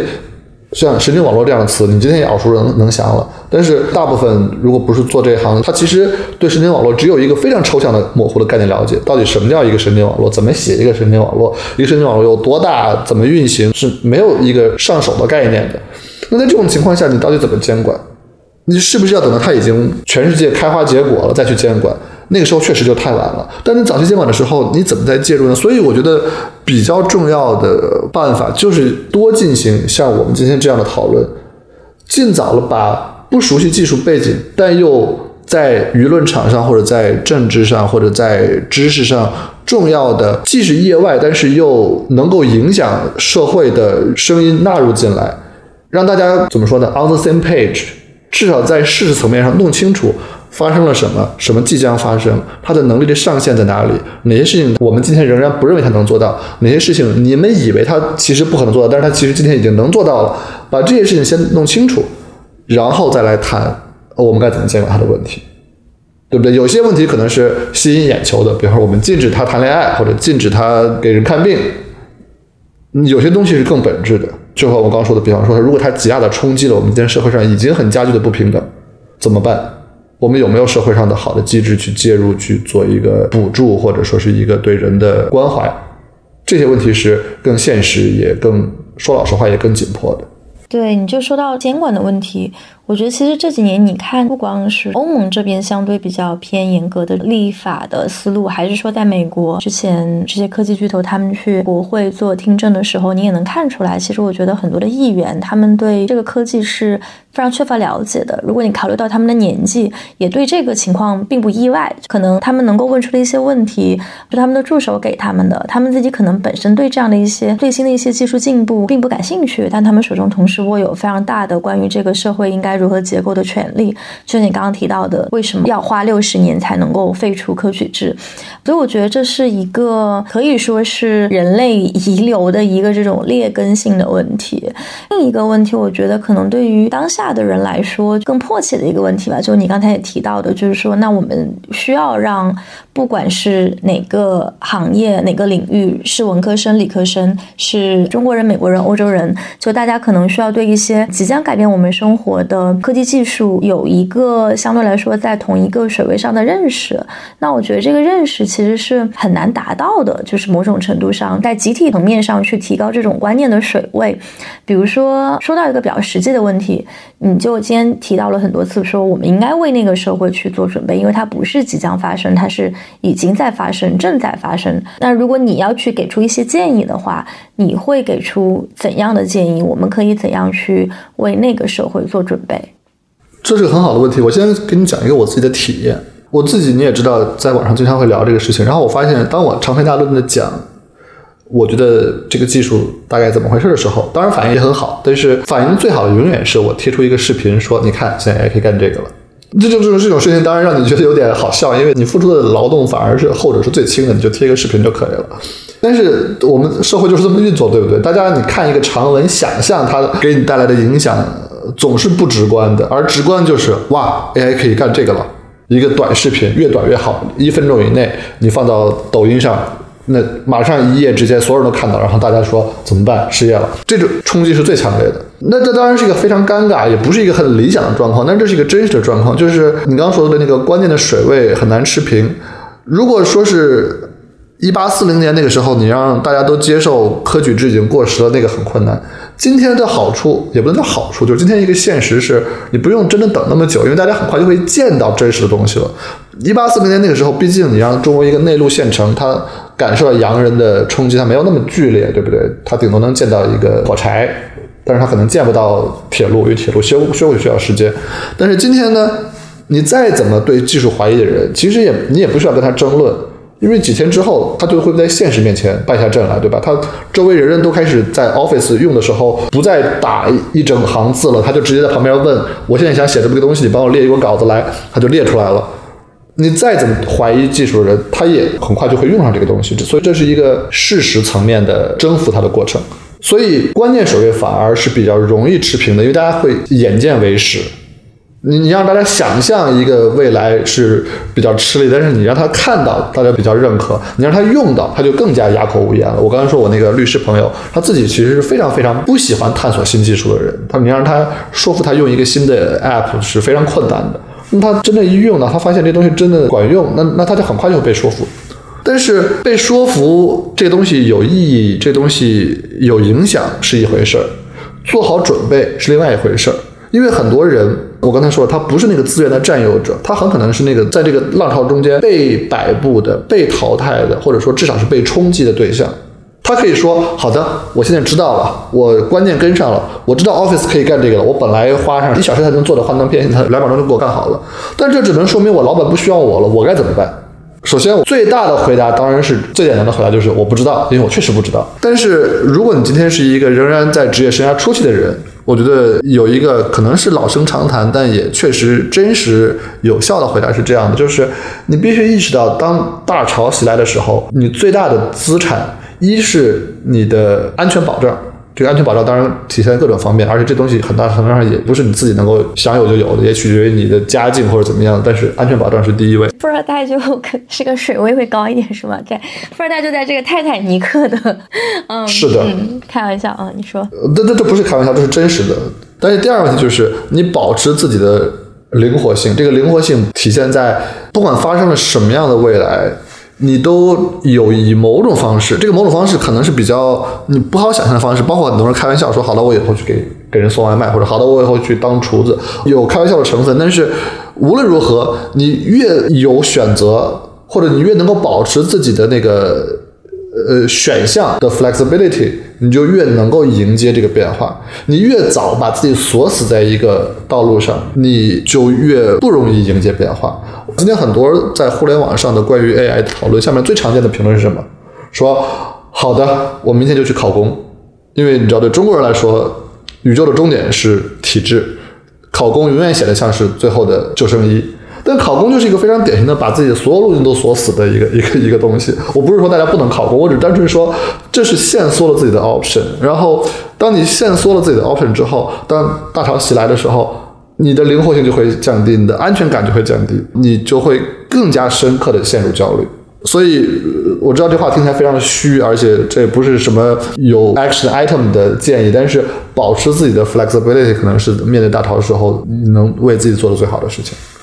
我分享几个最近就是也是在网上看到的和身边接触到的这个关于 ChatGPT 的段子。就一个是呢说，反正 ChatGPT 它接下来就会把我们的智力、情感的功能、角色部分的取代，甚至是全部的取代。那我们还剩什么？就还剩一副皮囊。那不如从今天开始就每天去健身房，起码这个是 ChatGPT 不能够取代的，就是一副美丽的皮囊。然后。第二个是，也是我在那个课上，然后也跟我跟我的一个学生交流，然后我就说，呃，那其实像他们现在都还就是在念本科生、研究生，就像你刚刚提到的这种职场初期，可能都还没有进入，即将步入职场的这么一群人。其中一个女孩呢，她之前是特别喜欢写作，然后我就问她说，那你现在知道说 ChatGPT 它可能会在未来有这样的一些影响，你会怎么样去调整自己现在的时间分配？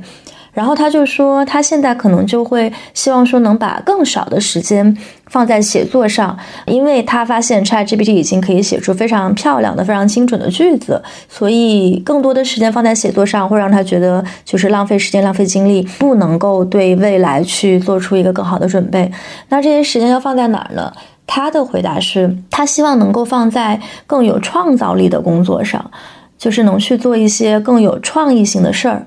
我觉得这里就陷入一个其实有点吊诡的一个状态，因为首先在过去，在我们看来，写作本身就是一个具有创造性的事儿。其次，如果说写作都不算是一个具有创造性的事儿了，那什么样的事儿在 ChatGPT 的时代？它仍然是具有创造性的，它仍然是足够创新、足够有创意，以至于它不可能会被 ChatGPT 取代的。因为这种创业性的工作不会被人工智能取代，我觉得这也是一个科技界的一个这种老生常谈。我不知道是不是就讲出来安慰文科生的。但是我这几天在比如说网上刷一些评论的时候，也看到就是 ChatGPT 它其实现在也可以部分的去进行创造了。我也想把这个问题丢给你，你觉得？这种我们可以把人的这种精力、智慧更多的投入在创造性的工作，而不是重复性的工作上。这个说法在 Chat GPT 时代是站得住脚的吗？是可以让我们免受冲击，或者说减少我们所受的冲击的一个行动吗？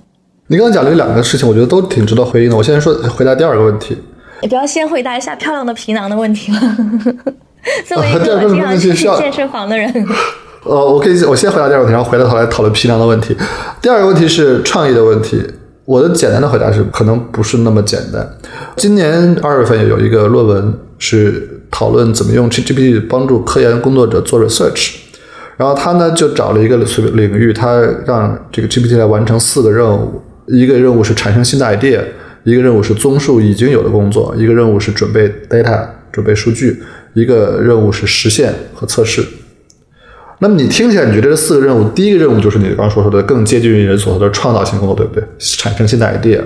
然后后面那些听起来好像更琐碎一点，更技术性一点。然后他把这四个任务都交给 GPT 来做，然后好像把这 GPT 的工作交给专家来打分。最后发现什么呢？发现 GPT 得分最高的是第一项，不是二三四。为什么呢？因为产生新想法这个事情，反而落到了 GPT 的强项，就是它从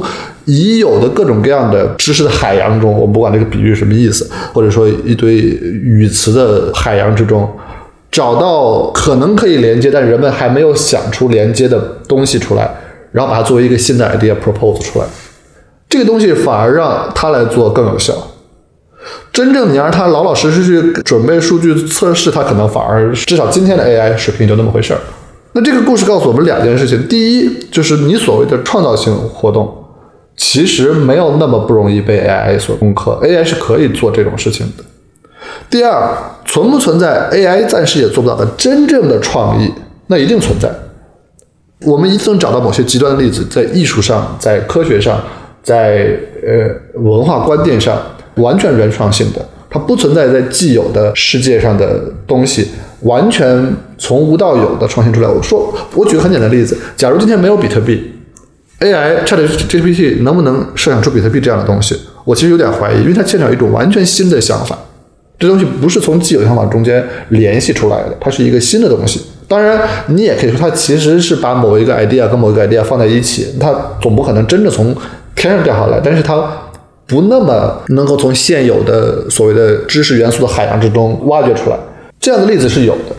但是这样的例子本来对普通人来说也没什么实际用处啊。你你一个普通人有多大的几率在一生中发明一个像比特币这样的东西？不太可能，对不对？所以它作为一种安慰是没有什么意义的。你必须要真正非常非常原创才够用。那一千万个人中只有一个人，那这对大部分人来说不构成任何实际的操作性。这是我的我对你第二个问题的回应，这是一个不太振奋人心的回应。但是结论就是，呃，原创性这个东西，至少平庸的原创性或者日常普通老百姓可以达到的原创性，其实没有那么神秘，AI 是可以达到的。你的第一个问题关于皮囊这个问题，我觉得它不是一个段，它是一个真实的问题，就是。说皮囊听起来有点过于物质化，对吧？你可以靠整容来获得一个好的皮囊。但是我刚才说了，在未来的职场上，或者是未来社会结构上，AI 可能最无法取代人类的是关于人的 interaction 的部分。你怎么样说服一个人？你怎么样领导一个人？你怎么样团结一帮人？你怎么样去塑造共识？怎么样去弥合分歧？这些东西，而这些东西确确实实在很大程度上是依赖于我们人作为生物上的人的一些特性的。这个听起来在过去的时代政治有点不正确。如果你在过去的时代，你说职场上长得好看的人会被优先提拔，虽然大家知道这可能是真的，但是大家认为他至少不应当如此。你应当提拔是谁呢？应当提拔是那个能干的、聪明的，而不是长得好看的。但是如果你的能干和聪明被 AI 取代了，你剩下的可能也确实就是好看了，或者至少不是望啊！天哪，普通人到底要怎么办？是，但是但是我这里来把它说的政治正确一点，我们这里说的好看，不是弄弄一张网红脸那种意义上好看，而是更抽象的 leadership，或者说是影响人的能力，或者说是克里斯马，对克里斯马，对这个词比较啊、呃政治正确一点，它它不是单纯你搞一个韩式半永久就可以搞定的事，它需要一些更抽象的东西。但确实这个东西对 AI 来说是最最困难的，因为说老实话，当你说我们应该提拔最聪明的。其实，难道聪明不是也是一种类型上的升值彩票吗？为什么聪明这个天生的天赋作为评价人的标准就好像很合理，而皮囊也是一个 DNA 决定的东西，就不合理。你仔细想想看，这件事其实也没什么必然性，它也是一个工业革命建构出来的观念。所以这个观念既然可以被建构出来，它也是可以被打破的。你没有理由认为一百年后的人们就仍然把聪明排在皮囊之前，因为它其实也就没有什么特别本质的原因。所以，对我们说皮囊可能有点不太好，说克里斯玛这样会好一点。那这个东西可能是，呃，如果你今天想，呃，自我改造，从自己身上做起，可能着手的比较有效的途径，锻炼自己的影响力，锻炼自己的沟通能力，锻炼自己 build 一个 team 的能力，锻炼自己用美国人喜欢说那套 MBA 的词儿，呃，make things happen 的能力。这个东西可能仍然是真实的。所以，我觉得第一个反而不是一个段子，它是一个确实存在的问题。我现在听完了今天这两个小时的科普也好，解释也好，就是自己觉得确实觉得我自己会需要更多的消化一下。我觉得不光是说它作为这种技术上的基本的结构，也包括它可能会带来的一些这种社会上的影响。如果往深一点去想的话，它真的是会重塑这个社会的方方面面。就是我平时很少讲这个话，因为我觉得这是一个非常。空的话，这是一句非常空的话。就是哪件事儿，其实说白了，任何一个小的这种进步，它都有可能达到这样的一个目标。但是我在今天听了这两个小时之后，我确实会有这样的一个感觉，就是如果我稍微往深去想，它确实是会重塑。我们社会的方方面面吧，就是从我们的工作，从我们休闲的方式，从我们跟人打交道的这种方式，我们的教育，我们对于社会中什么样的角色是更有优先级的，或者说更本质的，就是我们作为人之所以为人的这种更存在主义的一些思考，我觉得它确实是一个。嗯，非常非常值得去实时的关注，然后保持更新的一件事儿。那最后，我想问一下木瑶老师，你个人，你有在为这一场变革的到来做一些怎样的，就是个人层面的一些准备吗？我觉得我能够做的最，目前来看最重要的事情，就是我得理解它发生了什么事情。即使我可能可以说是我自己就是程序员出身，所以理解起来可能比一般人容易一点。我也仍然觉得要跟上这个每天新的东西的冲击是一个很困难的事情。它真的太快了，就是这周二 GPT 四发布的那一天，推特上有个段子说三月十四号那天刚好是 Pi Day 嘛，所以 Google 和 OpenAI 都推了新的东西出来。然后网上有个段子说，二零二三年三月十四号是人工智能发展史上重要的一年。他的意思是说，那一天发生的事情就像平常一年发生的事情一样。就是这个东西，你想跟上这个速度是很困难的事情。所以我觉得我努力跟上，努力了解它的潜力，努力了解有什么事情可以自己上手去做，就觉得很困难。我也周围有很多朋友在做类似的事情，我们每天会交流啊，有什么新的工具出来了，这些东西可以试着用一下。它的好处是你真的很容易上手。以前你要一个新动技术出来了，你要把手头既有的东西放下去学，它是有点心理障碍的。那这东西只要你有点技术上的积累，你要上手没有很困难。你可能找一个周末，花上四个小时，就可以做出很多很多东西出来了。这也不是开玩笑。GPT 四出来的当天，那个人发布的时候，他照了一个自己纸上的一个草稿，然后交给 GPT，GPT 几秒钟之后就生成了一个网站出来。大家说 OK，你既然说的这么厉害，我来试试看。然后。一夜之间，真的是一夜之间，推特上就出现了用 GPT 四来做一个小游戏，用 GPT 四来做一个 APP，用 GPT 来做一个互动性的服务，都出来了。那这种时候，一方面会让你觉得焦虑，哇，大家都弄好快；一方面也是让你觉得有信心，因为你觉得好像也没有很困难，这么多人几个小时都都做出来，那我应该也可以。所以上手是比较容易的事情。积极的投入进去，可能是我今天能做的最容易的事情。当然，你可能会问，那我不会写程序，我连上手都不会怎么办？我也不知道，这不是一个很容易回答的问题。但是对我来说，跟上这个技术浪潮本身既有挑战性，但同时还挺有乐趣的。那我问一个，也许就是普通人也能够有一定参与感的问题吧，就是比如说，如果作为一个不是特别有技术背景的人，想比较快的、比较及时的去跟上现在的一些信息，你有什么推荐的工具或者说信源吗？最简单的办法就是了解这样一个 rule of thumb。第一，这也是老生常谈了，少看简中 社交媒体。第一方面，它有一个现实的信息壁垒的问题，就是大家都知道的那个。问题，我们就不不展开了。第二，它确实，你反正简中大多数是转述嘛，你还不如直接去看源头。只要你有看英文的社交媒体的能力和技术手段，你就应该直接去看那个会比较快。第二，多看一线的资浅的。但是活跃的工作人员的讨论少看 big names 的讨论，因为越是功成名就的人，不是说他们的观点一定是错的或者落伍的，但他们不是在一线工作的，所以他们第一还未必有那些名不见经传的一线工作人员的知识来的更新。第二，他们会很容易受到他们既有成见的影响。比方说，我们大家都知道一个非常著名的人工智能的专家。图灵奖获得者燕乐存，其实应该叫燕乐坤或者杨乐坤，他的各种各样的翻译都不不重要，就是他是一个非常重要的专家，但是他在过去几个月里面一直在长篇累牍的写说为什么这东西不重要，或者这东西方向是错的，这是不是意味着他已经彻底被时代抛弃了？那也不一定，但是他确实有他的成见在，他觉得这个方向价值不如大家想象那么大，但是他最近好像渐渐也开始承认这个比他想象的要要要更有价值了。而这种错误，一线的研究人员是不容易犯的。而一线人员很多人是非常活跃的用社交媒体的，所以最简单的办法就是你去推上关注那些今天正在 Berkeley、今天正在 MIT 或者今天正在 OpenAI、今天正在 DeepMind 做这个东西的人，他们很多人是保持非常活跃的社交媒体的的曝光的，去关注他们，去看他们的讨论，是最容易跟上这个浪潮的方法。而且他们会彼此争吵，然后你通过他们之之间的争论，就能够更容易获得很多 insight。我觉得其实我们都在面对一个非常大的未知，而这个未知很可能会超越我们之前的未知。我们之前的未知会带来一种想象，而这个未知呢，会带来一种恐慌。我承认这一点，而且我也非常理解这一点。但是我自己从我自己在社交媒体上的活动所后面收到的反馈，最大的感受是，很多人仍然在用一种。怎么说呢？看热闹的方式来理解这件事情，他们可能会借机抒发一些焦虑，甚至借机抒发一些不满。比方说，很多人会借机讨论啊，为什么我们中文的语料不如英文的语料好？因为巴拉巴拉巴拉巴拉，这些当然都是非常真实的情绪。但是，就他有的时候会让你觉得，很多人是在用一种情绪化的方式在看待这件这件事情。我们当然都知道，今天的互联网本来就是这样，每件事情都显得像是一个 drama 一样，